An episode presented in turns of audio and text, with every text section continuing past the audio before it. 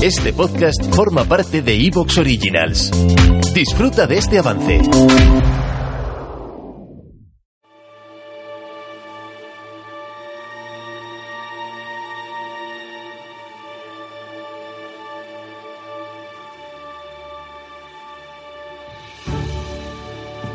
Roma está en continuo cambio y los años que pasan desde la Segunda hasta la Tercera Guerra Samnita son prueba de ello. Mientras todos los pueblos de la zona están tomando posiciones, asumiendo que un nuevo enfrentamiento es cuestión de tiempo, dentro de la ciudad eterna se dará un paso más en el camino de la igualdad entre los patricios y la élite plebeya. Hoy en Roma Eterna vivirás los seis años de relativa paz entre una y otra guerra samnita, la publicación de los fastos y la reclamación plebeya de tener pontífices y augures entre sus filas. Prepárate para analizar el vuelo de los pájaros, que comenzamos.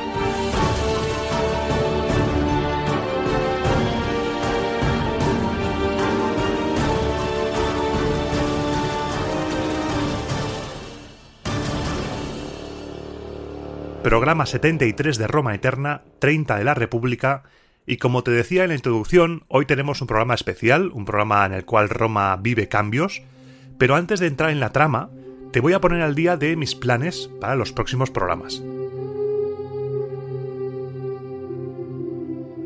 Cuando acabemos la Tercera Guerra Samnita, que posiblemente será en el próximo, y si no es el próximo, el otro, la República quedará en pausa. La República nos mola, pero vamos a darle un poco de pausa para que oxigene y empezaré la prometida serie dedicada al ocio público hablando de gladiadores. Le hemos dado un buen achuchón a la República, así coge un poco de aire y cuando acabe la Tercera Guerra Samnita estaremos ya en el año 290 antes de Cristo, siglo III, siglo en el que todo se acelera. Ese siglo es la locura. Pero para que se acelere, se tiene que poner todo en posición y durante esos años estamos viendo cómo Roma se está posicionando, como te dije al final del programa anterior, como potencia dominante, no solo en el Lacio, sino de toda la península itálica.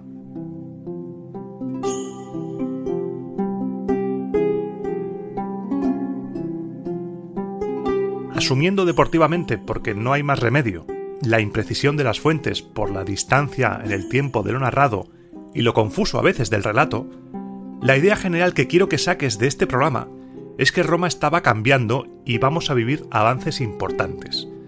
El programa anterior había acabado con esa pedazo de escena con el cónsul Publio Sempronio celebrando un triunfo en el año 304 a.C. y nos quedamos en ese año. No vamos a movernos todavía porque hay mucha tela que cortar, ya que fue el año en el que Neo Flavio fue edil curul. Neo Flavio, del que ya te hablé cuando hablé de Apio Claudio el censor, según algunas fuentes, fue secretario, escriba, y este hombre básicamente lo que hizo fue liarla. La lió bastante.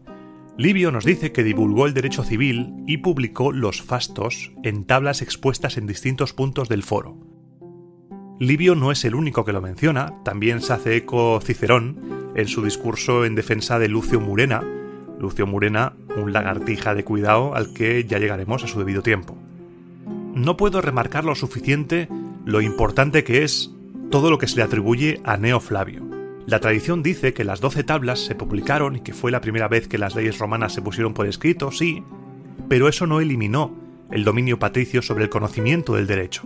Como dice Livio, el derecho civil estaba guardado en las recónditas estancias de los pontífices. El Jus Flavianum, como ha pasado la historia, liberaba ese conocimiento legal y suponía una revolución, se arrancaba de manos de los pontífices el derecho y además, publicando los fastos, el calendario, se hacía público qué días eran fastos y qué días no lo eran, qué días se podía litigar y qué días no. Eliminabas de un plumazo un tremendo instrumento de manipulación que estaba en manos patricias, el conocimiento del calendario. En relación al relato de Livio tengo mis reservas porque dudo que algo así se pudiera llevar a cabo sin la oposición patricia veremos más adelante cómo la oposición patricia básicamente es moler a palos a todo aquel que suponga una amenaza. Lo veremos en los hermanos Graco. Pero aquí, por ejemplo, nos dicen que hubo gestos de indignación, no dicen nada más, las fuentes dicen que se hizo y tiran para adelante. Livio cuenta varias anécdotas de Flavio, como cuando supuestamente el pueblo obligó al pontífice máximo Cornelio Barbato a dictarle a Neo Flavio la fórmula ritual para dedicar el Templo de la Concordia, lo llamativo de aquí es que Livio se posiciona sin ningún tipo de máscara en contra de Flavio y de los suyos, diciendo que durante esos años la población de Roma, y te leo literal, estaba dividida en dos bandos.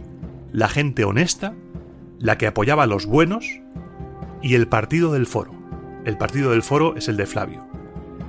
Fue el censor Quinto Fabio quien aparentemente acabó con todo ese mal rollo iniciado por Apio Claudio y seguido por Flavio, y por ello se ganó el sobrenombre de Máximo.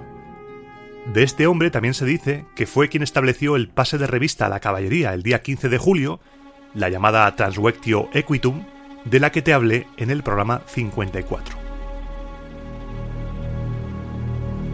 Pasamos así al año 303, año tranquilo, en el que Roma lo que hacía era ir asentando colonias.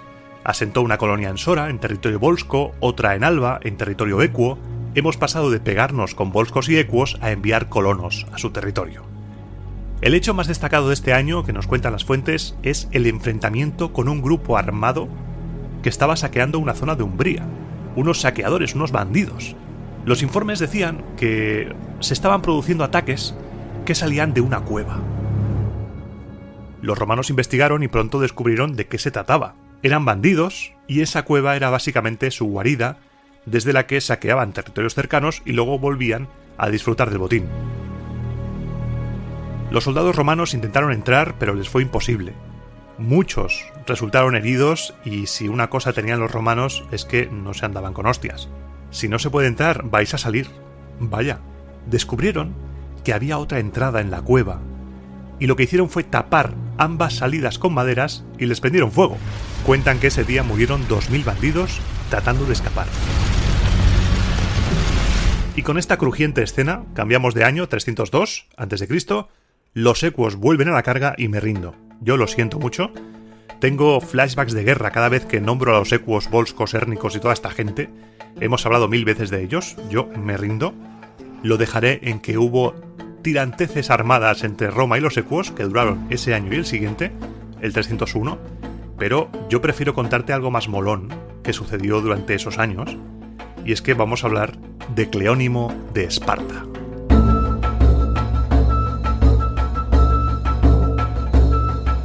espartanos sexys en tu zona, efectivamente, para tener un relato más completo de esta aventura de Cleónimo de Esparta en la península italiana, debemos recurrir tanto a Livio como a Diodoro de Sicilia. Porque Livio nos lo cuenta a medias. Parece ser que este hombre, Cleónimo, tuvo un par de campañas en tierras italianas. Cleónimo era hijo de Cleómenes II, rey de Esparta, pero de una Esparta que ya empezaba a decaer, estaba en declive ya.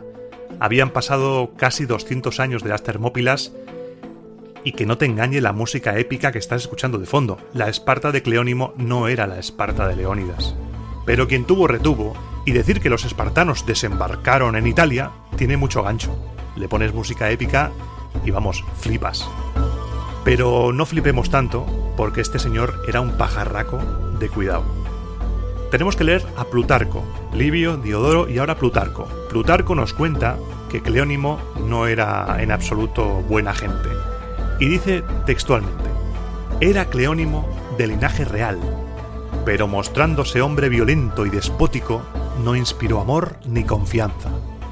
Vamos, básicamente que le odiaba a todo el mundo porque era un poquito cabrón, así entre tú y yo, con lo que a la muerte de Cleómenes, el trono dio un salto y en lugar de ir a Cleónimo, fue a Areo, que reinó como Areo I, el nieto de Cleómenes, o lo que es lo mismo, el sobrino de Cleónimo, porque nadie en Esparta se fiaba de ese hombre. Y realmente que reinase Areo I fue un movimiento acertado porque con él Esparta dio un nuevo empujón y pareció recuperarse, pero el destino de Esparta estaba sellado. Los lacedemonios no iban a volver a levantar cabeza. Cleónimo no se rindió, Cleónimo intentó por todos los medios acceder al trono de Esparta, incluso se alió con Pirro, se vendió a Pirro para que conquistara Esparta y le pusieran el trono, pero le salió mal, Pirro se acabó pirando y le dejó ahí. Pero toda esta historia del trono y demás sucederá años después. Lo que nos interesa es que en el 303 los tarentinos enviaron una embajada a Esparta para pedirle ayuda, ya que estaban sufriendo los ataques de lucanos y romanos. Y los espartanos dijeron que adelante. Según Diodoro, Esparta dijo ok y enviaron a Cleónimo a cambio de dinero y naves. Cleónimo lo que hizo fue reunir a una compañía de mercenarios que llegó a contar con más de 20.000 soldados de infantería y 2.000 jinetes. También se alió con la mayor parte de los griegos de Italia y lo que pasó es que los lucanos, viendo que les iban a hundir el pecho, dijo, bueno, vamos a hacernos amigos, vamos a pactar. Pero los de Metaponte, la ciudad de Metaponto, no quisieron unirse a él, a Cleónimo. Finalmente, parece que arreglaron la situación, posiblemente quedaron para tomar algo, tomaron unos pescados y estuvieron hablando, y finalmente Cleónimo entró en Metaponto. ¿Te está gustando lo que escuchas? Este podcast forma parte de Evox Originals y puedes escucharlo completo y gratis desde la aplicación de Evox. Instálala desde tu store y suscríbete a él para no perderte ningún episodio.